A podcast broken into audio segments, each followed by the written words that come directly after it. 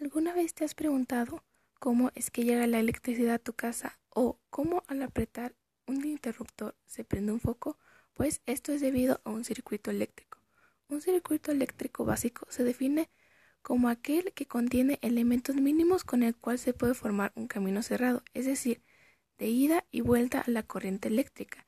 Estos elementos mínimos son fuente de energía, conductor, interruptor y carga. Y para que funcione circuito eléctrico es necesario las monituras eléctricas que les voy a explicar en este podcast.